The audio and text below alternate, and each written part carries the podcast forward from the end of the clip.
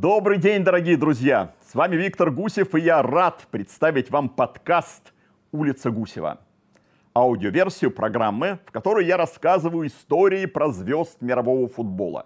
Смотрите нас на Ютубе или ВКонтакте, и у нас уютная атмосфера и много интересного архивного материала. Ну или слушайте на любой удобной платформе.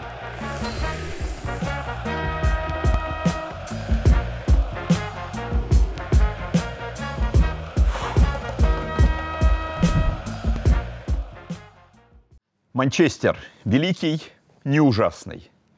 Сегодня речь у нас пойдет о Манчестере. И совершенно точно у вас сразу возникает вопрос, о каком? Так вот, болельщики старшего поколения не дадут соврать. Были времена, и довольно продолжительные, когда в подобном уточнении не было необходимости.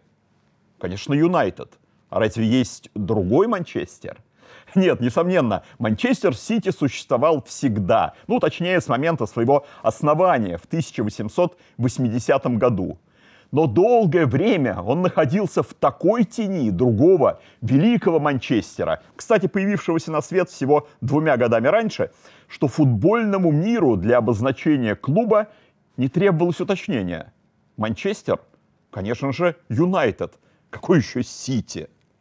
Я далек от утверждения, что сегодня ситуация прямо противоположная. И Сити, в последние годы добивающийся гораздо больших успехов, чем его сосед, конечно же, никто не называет просто Манчестер.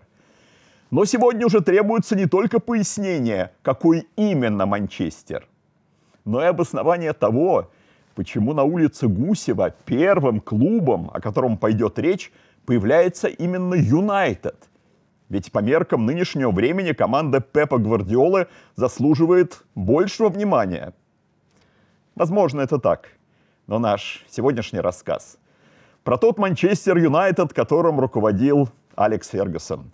Про славные годы МЮ, Манчестера. В 2023 году исполнилось 10 лет с тех пор, как Алекс Фергюсон покинул пост главного тренера Манчестер Юнайтед. А еще 15 лет со дня победы МЮ в московском финале Лиги чемпионов. Матч, который многими ожидался как венец первой пятилетки Романа Абрамовича в Челси, стал в итоге триумфом удивительного умения Алекса Фергюсона создавать все новые и новые чемпионские команды внутри одного клуба. Судите сами. В 1991 МЮ завоевал Кубок Кубков, обыграв в финале Барселоны Йохана Кройфа – Лишь один игрок из того состава вышел в победном финале Лиги чемпионов 1999 года на Камп Ноу. Речь о левом защитнике Деннисе Ирвине. Спустя 9 лет в Лужниках в стартовом сочетании МЮ не оказалось уже ни одного футболиста из того самого финала против Баварии. Разве что мой любимый Райан Гикс вышел на замену. Казалось бы, не так уж и удивительно, что за 8-9 лет состав полностью изменился, почти полностью. Но каким же уникальным мастерством нужно обладать, чтобы обновлять команду плавно, без резких перестроек и провалов в результатах, а главное добиваться максимального успеха с разными поколениями игроков. Сегодня мы поговорим о том, как Алекс Фергюсон собрал чемпионскую команду – из Эдвина Вандерсара, Неманьи Видича, Майкла Керрика, Криштиану Роналду, Уэйна Руни и других прекрасных игроков, составивших последний великий Манчестер Юнайтед. Глава первая. Вратарская проблема – Сразу после волевой победы над Баварией в финале Лиги чемпионов 1999 года Манчестер Юнайтед потерял одного из лучших вратарей мира, датчанина Петра Шмейхеля. Он давно конфликтовал с капитаном команды Роем Кином и просто хотел сменить обстановку.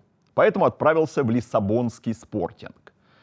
Фергюсон еще тогда собирался привести на смену Шмейхелю Эдвина Вандерсара из Аякса – с удивлением узнал, что руководитель МЮ Мартин Эдвардс уже договорился с другим вратарем, австралийцем Марком Босничем из Астон Виллы.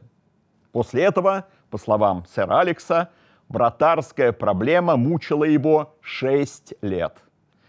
Боснич шокировал Фергюсона своим непрофессионализмом. Заменивший его итальянец Массимо Таиби пропустил 11 мячей в четырех матчах и заслужил прозвище «Венецианский слепец». А купленный после Евро-2000 Фабьен Бартес помог выиграть два чемпионата Англии, но из-за бурной личной жизни часто летал во Францию, и это категорически не устраивало главного тренера. Американец Тим Ховард также не оправдал ожиданий сэра Алекса. И летом 2005-го, после двух сезонов на третьем месте, наконец-то удалось приобрести Ван дер Сара. На момент перехода ему было почти 35 лет, что, впрочем, Фергюсона нисколько не смущало. Сэр Алекс говорил, Ван дер Сар был таким же великим вратарем, как и Шмейхель. Хотя, конечно, они были по-разному талантливы. Шмейхель обладал сумасшедшей прыгучестью и атлетизмом. Вытягивал такие мячи, которые просто невозможно было достать. Вандер Сар же выделялся хладнокровием, выдержкой, умением обращаться с мячом, организаторскими способностями. Совершенно иной вратарский стиль, не такой, как у Шмейхеля, но также бесценный для команды. Эдвину как раз следует отдать должное за отличную организацию обороны. Тем более, что в его времена наша защита ротировалась куда сильнее, чем в 90-е при Шмейхеле. К тому же Вандерсар не стеснялся высказывать в раздевалке свое мнение. У него был сильный голос, голос настоящего голландца. Через несколько месяцев после перехода в МЮ Эдвин первым в команде заявил Рою Кину, что недопустимо в интервью критиковать партнеров – сэр Алекс встал на сторону вратаря-новичка, а не многолетнего капитана, и настоял на уходе Кина. Уже в следующем сезоне команда Фергюсона впервые за 4 года выиграла чемпионат Англии. Глава вторая. Манкунианская защита. Вскоре после подписания Вандерсара Фергюсон приобрел двух новых защитников. Центрального Неманью Видича из московского «Спартака», и игравшего на левом фланге Патриса Эвра, который в 2004-м дошел с Монако до финала Лиги чемпионов. Когда мы подумывали о покупке Видича, первое, на что обратили внимание, это его смелость и решительность, говорил Фергюсон. Он мог чисто отобрать мяч, как в подкате, так при игре наверху. А нам как раз нужен был такой центральный защитник английского типа – Видич не играл с момента окончания российского чемпионата в ноябре 2005 го и в первом матче за нас чуть было не выплюнул свои легкие. Эвра также провалил первый матч против Манчестер Сити, и уже в перерыве Фергюсон заявил ему «хватит, теперь садись, смотри игру и учись английскому футболу». Через несколько дней Эвра с Видичем играли за дубль МЮ против Блэкберна – но их снова заменили после первых 45 минут. В душевой мы с Неманьей одновременно задались вопросом, какого черта мы здесь делаем, вспоминал Эвра. Видич сказал, что должен вернуться в Москву, а я, что лучше бы принял предложение Милана. Спустя месяц МЮ громил Уиган в финале Кубка Английской лиги, и голландский нападающий Рут Ван Нистелрой – отказался выходить на замену, обиженный на то, что в стартовом составе оказался не он, а Луиса. Тогда Фергюсон выпустил на последние 7 минут Эвра с Видичем и после матча объяснил им в раздевалке. «Я сделал это, чтобы вы почувствовали, каково это выигрывать титулы с МЮ». В следующем сезоне Неманье с Патрисом вошли в символическую сборную премьер-лиги – Туда же попал партнер Видича по центру защиты Рио Фердинанд. Фергюсон узнал о нем еще в 1997 от своего приятеля Мела Мечена, который тренировал Борнмут. За этот клуб Рио играл на правах аренды, а принадлежал Вестхэму, куда и обратился Фергюсон, когда увидел, как надежен Фердинанд и как классно он работает с мячом. Хотим за него 1 миллион фунтов – и Дэвида Бекхэма в придачу, ответил босс Вестхэма Терри Браун, давая понять, что Рио не продается. В центре защиты у нас тогда играли Яп Стам и Ронни Йонсон. Подавал надежды молодой Уэс Браун, говорил Фергюсон, а Фердинанд через пару лет перешел в Лиц за 18 миллионов фунтов. В первом матче за йоркширцев против Лестера Он сыграл ужасно, и наблюдая за этой встречей, я испытал облегчение. Слава богу, что мы его не купили. Теперь мне смешно это вспоминать, признался сэр Алекс. В дальнейшем Фердинанд ощутимо прибавил, и через год после продажи Япа Стама в Лацо Манчестер Юнайтед купил Рио за колоссальные 30 миллионов фунтов. Тогда это был трансферный рекорд МЮ, но Фергюсон настаивает. Если разложить эту сумму на 10-12 лет, то выйдет, что он достался нам почти даром. Иногда Фердинанд двигался по полю медленно – а потом вдруг ускорялся, как болит Формула-1, говорил сэр Алекс. Я не знаю другого высокого игрока, который мог бы так внезапно и сильно менять темп. С годами его концентрация улучшилась, выросли собственные ожидания от своей игры, а заодно и ответственность, которую он брал на себя в команде. Рио и Ван дер Сар стали становым хребтом нашей защиты в середине нулевых, когда Видич и Евра только обживались в команде, а Гарри Невилла преследовали травмы. Глава 3. Знак судьбы. Из-за травм Гарри Невилла Фергюсон нередко выпускал на правом фланге защиты Оуэна Харгривса, в котором изначально видел скорее преемника Роя Кина. Когда Харгривс выходил на поле, у сэра Алекса не возникало к нему претензий. Он был быстр, неуступчив и неплохо исполнял стандарты. Но, тем не менее, его приобретение Фергюсон назвал катастрофой. Одним из самых неудачных трансферов за всю карьеру. Все из-за хронических проблем с икроножными мышцами и коленями, которые, по словам сэра Алекса, сделали парня мнительным и неуверенным в себе – Харгривс был очень универсальным игроком, который выполнял огромный объем работы. Но, по мнению Фергюсона, частые пропуски матчей сводили его полезность к нулю. Скажем, в домашнем четвертьфинале победной Лиги чемпионов именно с его передачи Карлос Тевес забил единственный мяч. Это был гол Роме. Атака Мью. Подача с фланга 1-0. Карлос Тевес. Но перед этим Харгривс пропустил почти весь групповой этап. Главный тренер МЮ считал, что ему не хватает характера и силы воли, чтобы преодолеть свои физические проблемы. Совсем другое дело Майкл Керрик, купленный за год до Харгривса, почти за те же деньги, 18 миллионов фунтов. После перехода из Тоттенхэма он получил 16 номер, под которым ранее выступал Рой Кин – но Фергюсон видел в Майкле скорее новую версию Пола Скоулза. Мне нравилось его постоянное стремление перевести игру вперед, говорил сэр Алекс. Керрик умел отдать длинный пас и легко переводил мяч с одного фланга на другой. А с нашим подбором игроков мы могли этим хорошо пользоваться. Через несколько месяцев после его прихода мы сказали Майклу, что не понимаем, почему он никак не может забить. Мы предоставили ему больше свободы на поле, пытаясь раскрыть те таланты, о которых он сам даже не подозревал. Э, возможно, его слишком однобоко использовали в Тоттенхэме, где он играл в глубине полузащиты, редко позволяя себе войти в штрафную. И благодаря нам он открыл в себе новые грани. Майкл был первоклассным игроком, но несколько робким, и время от времени ему требовалась хорошая встряска – Старт сезона ему всякий раз не удавался, но к концу октября он уже показывал отличную игру. Внешне он не производил особого впечатления, из-за этого многие неверно оценивали его полезность для команды.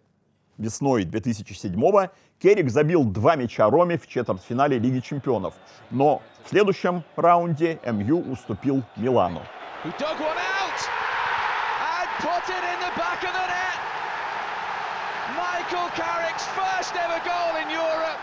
Однако всего за год Майкл настолько проникся победным духом своей новой команды, что уже тем же летом говорил на предсезонке тренеру по физподготовке МЮ Тони Струдвику.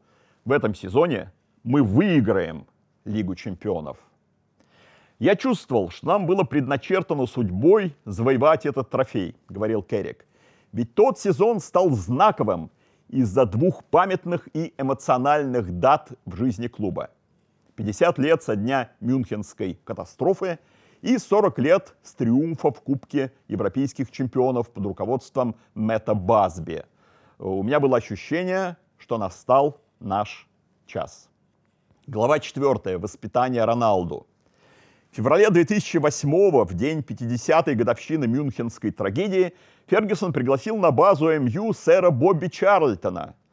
Он говорил игрокам о том трагическом дне и о третьей попытке вылететь из Мюнхенского аэропорта, после которой Чарльтон очнулся пристегнутым к своему креслу уже вне самолета. Его рассказ о прекрасном МЮ 50-х и погибших друзьях особенно впечатлил некоторых иностранных футболистов, мало знавших о трагедии 1958 года. Например, Криштиану Роналду, которого Манчестер купил после товарищеской игры со Спортингом летом 2003 года. Рой Кин вспоминал в автобиографии, что после первого тайма правому защитнику МЮ Джону Оши, который противостоял Роналду, из-за головокружения понадобилась помощь врача, настолько его замучил Криштиану. В раздевалке Бац, Коуз и Фердинанд сказали Фергюсону, что неплохо бы купить этого португальского парня, раз не удалось подписать Роналдиньо.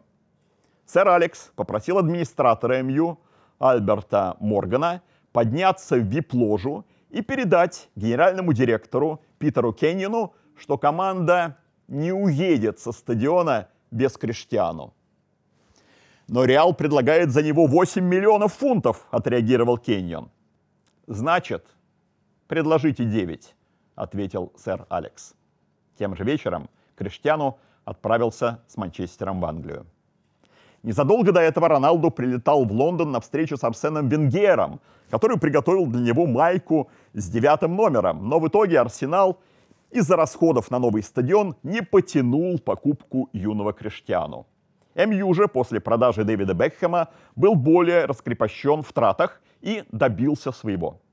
Переговоры со спортингом получились непростыми. Но Фергюсон другого и не ждал.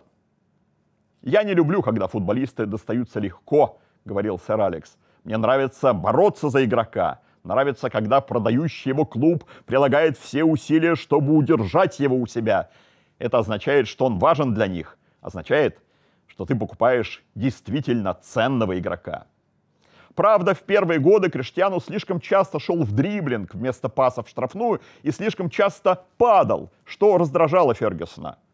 «Ты постоянно валишься на землю», — возмущался он. «Судьи так привыкли к твоим ныркам, что уже не фиксируют фолы, когда ты падаешь. К тому же болельщики свистят, когда ты получаешь мяч, и это мешает всей команде».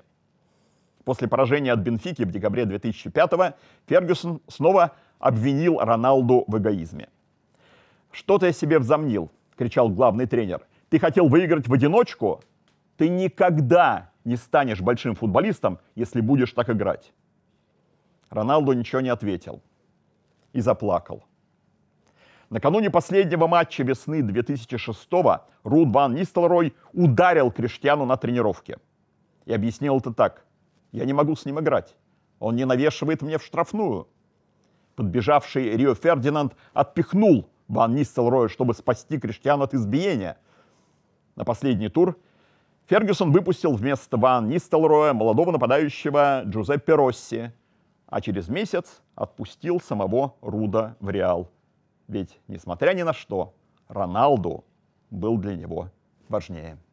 Летом 2006-го в четвертьфинальном матче чемпионата мира Португалия-Англия Роналду потребовал от судьи красной карточки для Уэйна Руни и подмигнул кому-то на португальской скамейке. После поражения Англии Роналду закидали угрозами, и он опасался ехать в Манчестер, а руководителей МЮ упрекал в том, что его не защитили от травли – Потом, правда, оказалось, что Фергюсон просто не дозвонился до Криштиану, потому что тот сменил телефонный номер. Зато партнеру по клубу дозвонился Руни и сказал, что не держит на Криштиану зла. На предсезонке один из игроков МЮ вручил Роналду и Руни боксерские перчатки, чтобы они подрались перед тренировкой. В итоге эпизод, который вся Англия обсуждала целый месяц, стал в Манчестере лишь поводом для шуток. Болельщики соперников еще долго оскорбляли Роналду. Но в своем четвертом английском сезоне он забил 23 мяча и стал лучшим игроком премьер-лиги по всем мыслимым версиям. Ronaldo free on the right. This could really clinch it. Ronaldo! 3-0 United. There is no doubt now. Сезон 2007-2008 Криштиану начал с удаления в игре с Портсмутом и дисквалификацией на три матча. Тогда-то ассистент Фергюсона и будущий тренер нашего Анжи, голландец Рене Мелленстон, показал Криштиану видео голов легенд МЮ Денниса Лоу, Джорджа Беста и Уле Гуннера Сульшера и сказал, посмотри, как они двигаются перед голами, из каких положений забивают и какими частями тела. Ты еще не завершитель атак, как они. Да, ты забил 23 мяча, но забьешь еще больше – если откажешься от этой идеи создавать идеальные голы и показывать всему миру, только я мог это сделать. В следующие 9 месяцев на бомбардирском счету Роналду оказалось 42 гола. Глава 5. Фен Фергюсона. В сезоне, который увенчался триумфом в Лужниках, Роналду чаще всего действовал на позиции левого атакующего полузащитника – но забил больше, чем основные нападающие клуба Руни и Тевис вместе взятые. Это, впрочем, ничуть не уменьшает значимости Уэйна и Карлоса для чемпионского МЮ 2008. Оба в той Лиге чемпионов забили по 4 мяча, при этом Тевис, на первый взгляд, не очень-то подходил Фергюсону по характеру и игровой манере.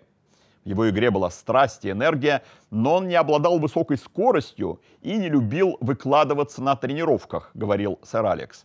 Он часто брал небольшие паузы, жалуясь на усталость в мышцах. И временами это нас сильно беспокоило.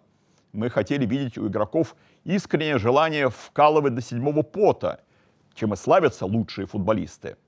Впрочем, Тевис компенсировал этот недостаток своим рвением в играх.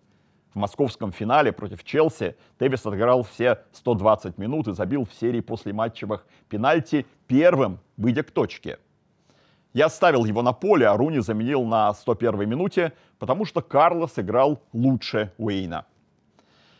Интересно, что Фергюсон начал следить за игрой Руни, когда тому было всего 14 лет, но смог заполучить его только через 4 года. Сэр Алекс рассказывал, в августе 2004 руководители Юнайтед Дэвид Гилл, Морис Уоткинс и я встретились с владельцем Эвертона Биллом Кенрайтом – и главным тренером команды Дэвидом Моисом, чтобы обсудить наше предложение о трансфере 18-летнего Уэйна Руни. Они нажали на все рычаги, чтобы не допустить этой сделки. После оглашения наших окончательных условий Кен Райт позвонил матери Руни. И там мне заявила, вам не удастся украсть моего мальчика. Дело кончилось тем, что мы все-таки справились с эмоциями и на следующий день заключили контракт. Фергюсон также рассказывал, фанаты Эвертона были настолько недовольны этим трансфером, что отец Уэйна даже не смог посещать игры сына на стадионе Гудисон Парк. Впрочем, крики с трибун не единственное испытание Руни после перехода в МЮ. Уэйн признавался, что не было ничего хуже яростного крика тренера в лицо, который с подачи нападающего Марка Хьюза называли феном Фергюсона. Это было ужасно. Иногда я кричал в ответ, вспоминал Руни. Говорил тренеру, что я прав, а он нет. Остыв я понимал, все наоборот. Самый мощный фен на моей памяти включился после поражения 0-1 от Селтика в 2006 -м. Больше всех досталось Луиса, который не забил пенальти на последней минуте, но перепало и мне. Тренер знал, что я обсуждаю с клубом новый контракт и сказал, игроки, которые хотят от клуба больше денег, не заслуживают их после такого матча. Фергюсон не смотрел на меня, но я понимал, кого он имеет в виду. И он был прав. В том же сезоне он сильно разозлился из-за поражения от Вестхэма в последнем туре, хотя мы давно обеспечили себе чемпионство – Большинство команд праздновали бы и обливались шампанским, а мы пялились в пол, как школьники, пока тренер обдавал нас феном. Было лишь два футболиста, на которых Фергюсон не кричал. Кто, как вы думаете? Первый – Эрик Кантона. Второй – знаю, что кто-то уже угадал. Да, Пол Скоулс. Весной 2007-го Фергюсон попросил Скоуза быть аккуратнее при отборе мяча в четвертьфинале Лиги чемпионов с Ромой. Но уже на 34-й минуте Пол получил вторую желтую за опасный подкат.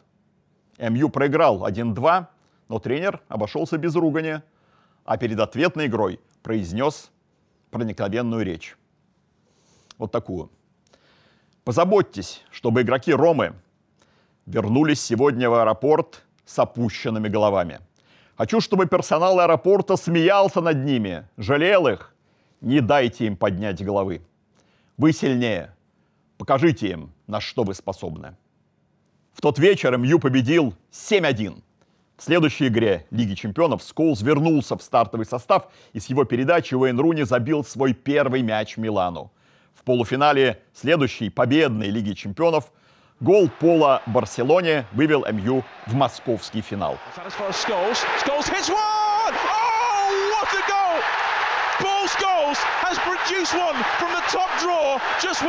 It. Ту самую игру с Баварией в 1999-м Сколс пропустил из-за дисквалификации.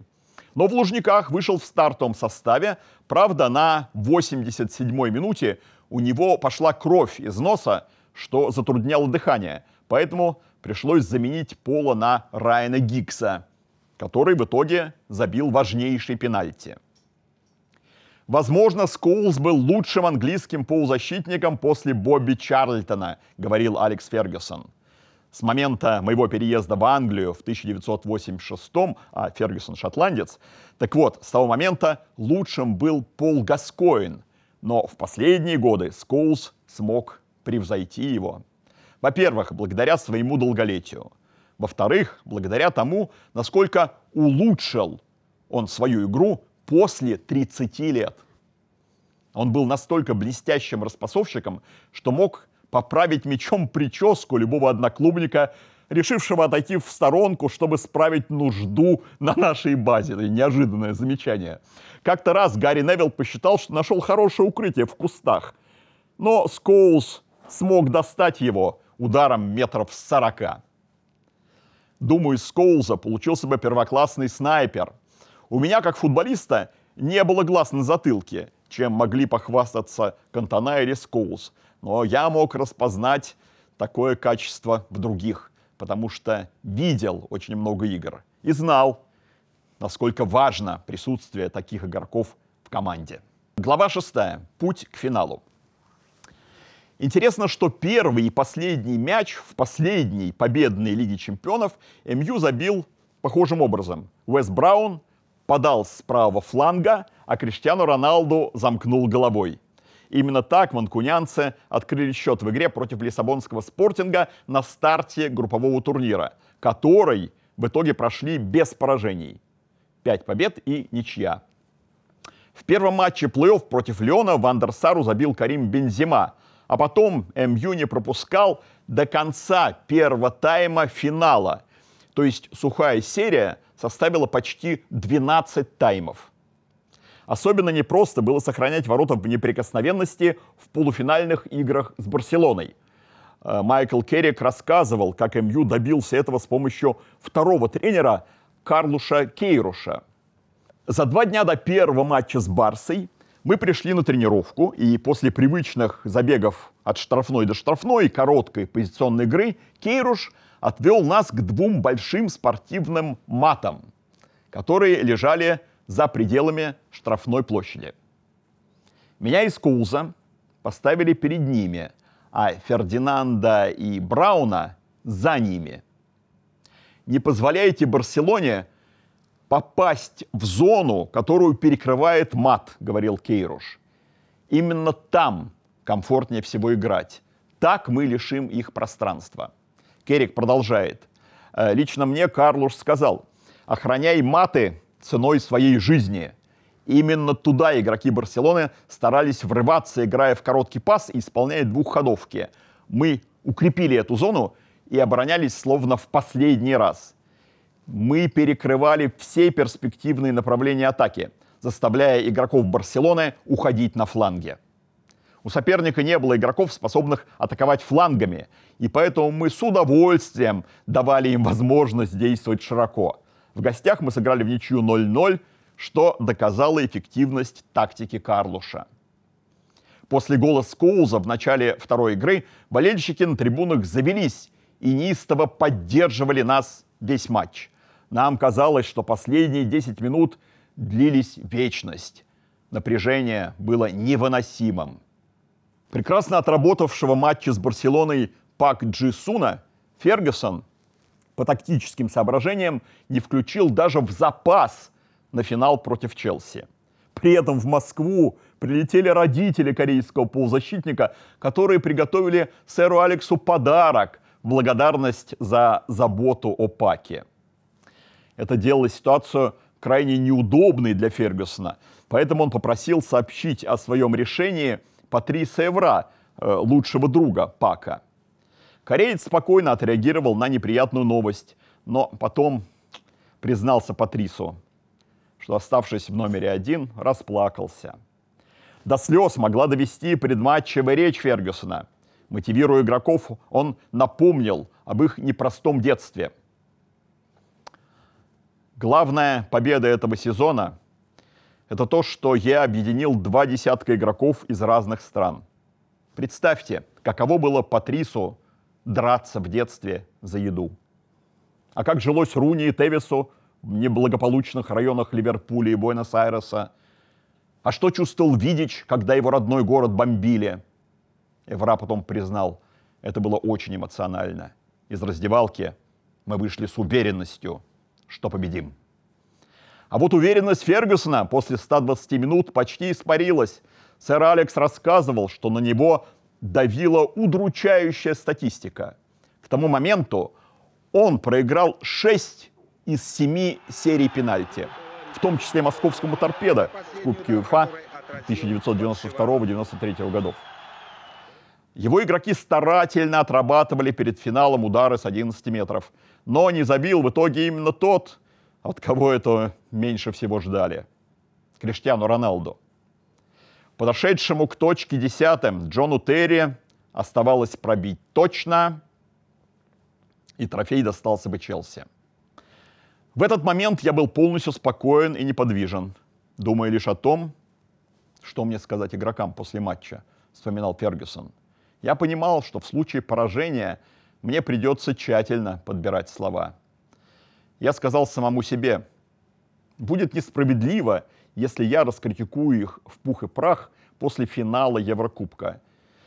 Ведь они здорово потрудились, чтобы попасть сюда.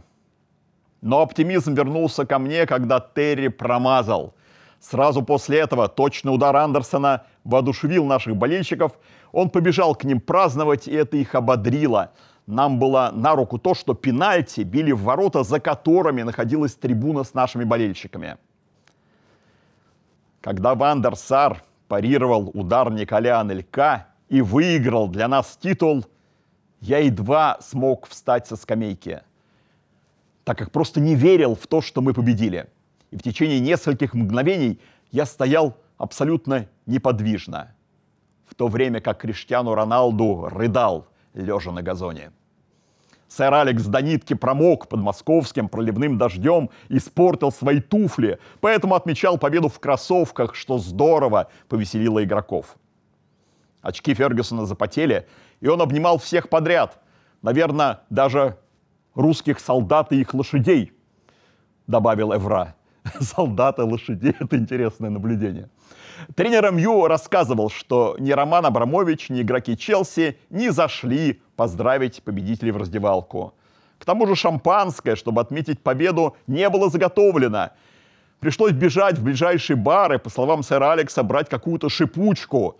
Игроки так и не поняли, что это было, продолжает он, но все равно с удовольствием ей обливались. Финал начинался в 22.45 по московскому времени, поэтому праздничная вечеринка стартовала в пятом часу утра. Мы пели и прыгали. Все было достаточно просто, без какого-то пафоса и гламура, вспоминал Керрик. Мы видели радость на лицах персонала, поваров, физиотерапевтов, массажистов, администраторов. Все они настоящие болельщики команды. Прекрасно, что мы смогли их порадовать.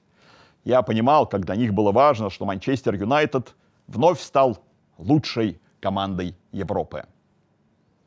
Во время торжественного ужина Гиггса попросили выйти на сцену и вручили памятные часы за то, что он побил рекорд сэра Бобби Чарльтона по количеству матчей за МЮ. Сразу из бара утром мы направились в аэропорт. Сообщение о том, что наш рейс отложили на 5 часов, стало неприятным сюрпризом. Мы сидели в аэропорту, опустив головы, но при этом улыбались. Ивра добавил, что по возвращении Фергюсон сказал игрокам, «Молодцы, поздравляю. Но если не будете также вкалывать в следующем сезоне, вас не будет в МЮ». Вот таким выстраданным и остросюжетным получился последний триумф Манчестер Юнайтед в Лиге чемпионов. Триумф, к которому Алекс Фергюсон шел долгих 9 лет. После его ухода в Манчестер Юнайтед сменилось 6 главных тренеров. Но выиграть чемпионат Англии или тем более Лигу чемпионов никому из них не удалось. Так сложилось. А все-таки, может, дело в том, что сегодня о прежней преемственности поколений в великом клубе остается только мечтать. Или о таком тренере. Нет, все же не будем никого обижать. И наберемся терпения. Это была программа о великой команде. Мы дальше собираемся рассказывать не только о легендарных игроках и тренерах, но и о клубах. Пишите нам о ваших предпочтениях, и ваши любимые команды обязательно появятся здесь, на улице Гусева. С наступающим Новым годом, друзья! Берегите себя!